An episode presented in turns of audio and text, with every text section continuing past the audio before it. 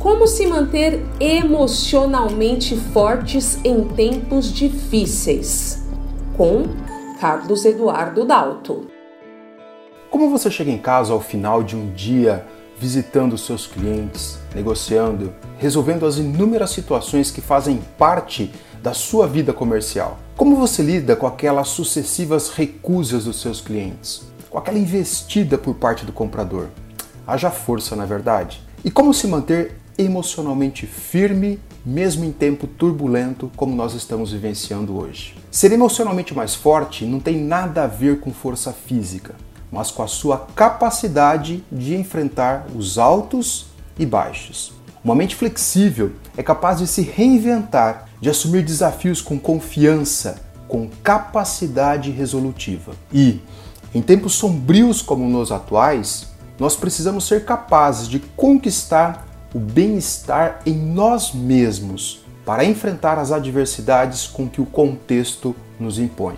A força emocional nos dá os recursos psicológicos para enfrentar os desafios daquela venda difícil, daquele não na oferta que fazemos, daquele cliente que usou palavras inadequadas e nos aborreceu. Ser emocionalmente forte requer um trabalho interior adequado. São práticas diárias que cultivamos para preservar o nosso bem-estar e assim enfrentar com resiliência as adversidades. Primeiro, controle seus pensamentos.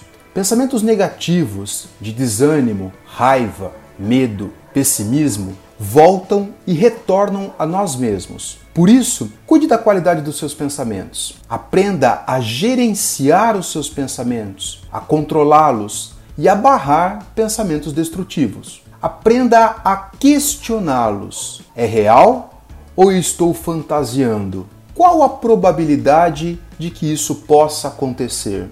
O quanto estou dando alimento a este pensamento que sequer possa existir. Evite iniciar uma negociação com assuntos que conduzam a este estado mental negativo. Aprenda a cultivar os pensamentos positivos. Segundo, a reflexão ao acordar. Dedicar 5 ou 10 minutos ao acordar e refletir sobre o seu dia, sobre os seus objetivos, seus desafios que irá encarar e como conduzi-los conduz a nossa mente a um estado mental de enfrentamento. Fará com que a gente se concentre naquilo que realmente é relevante. Isso trará foco e faz com que você convirja para o que é principal, o que é realmente importante no seu dia e não o seu secundário. Eu tomo por hábito acordar e ficar cinco minutos deitado, refletindo e pensando em como será o meu dia. Terceiro, seja crítico com o que lê,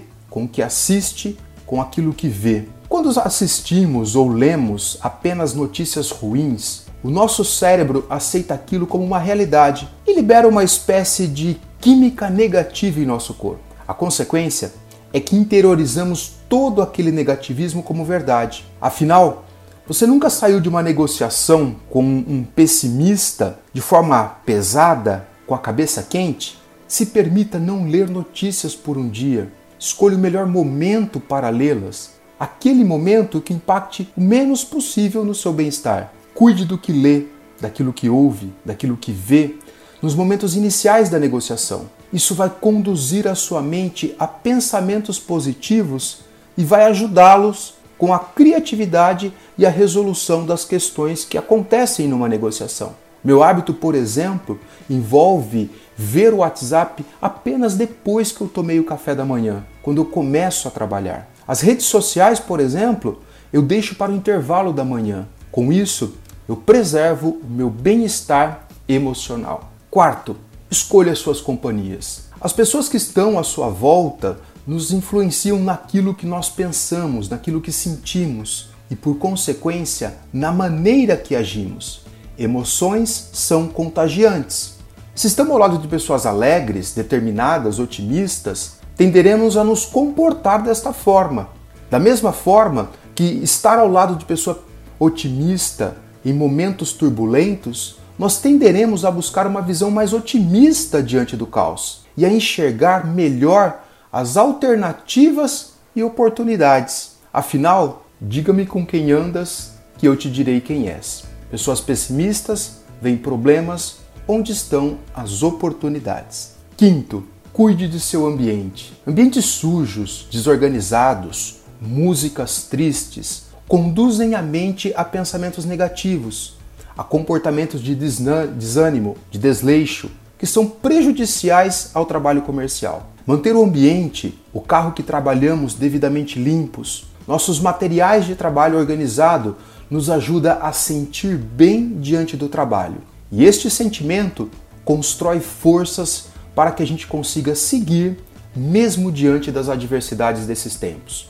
Ouvir músicas alegres que nos conduzem a um estado mental positivo, a um bem-estar, melhora o que a gente sente e o que está à nossa volta. Que tal um Dancing Queen, hein? Preste atenção naquilo que a gente fala. É o sexto ponto. Se você reclama ou fala mal das coisas e das pessoas, isso afeta a estrutura dos seus pensamentos. Elimine o hábito de reclamar, de falar mal dos outros. Evite fazer dramas e muitas vezes se vitimizar. Nós devemos assumir a responsabilidade pelas nossas escolhas. E aquilo que nós falamos conduz os nossos pensamentos e as nossas ações.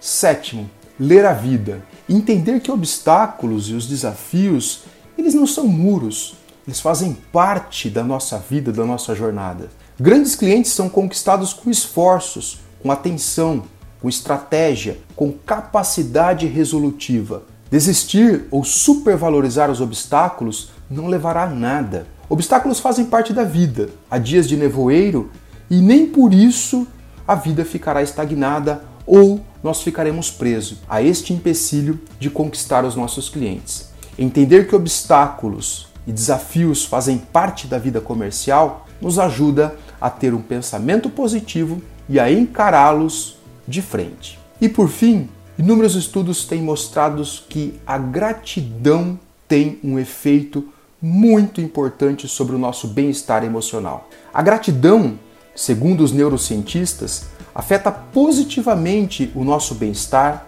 a nossa visão de mundo. Comece a agradecer as suas experiências, as boas e as ruins. Ao deitar-se, agradeça por tudo que aconteceu no seu dia. Elimine as preocupações, os problemas, os pensamentos negativos através da gratidão. E observe no dia seguinte como foi a sua noite de sono e como você acordou. A gratidão, ela abre as portas para que as coisas fluam bem na nossa vida. Negocie para valer o seu suor.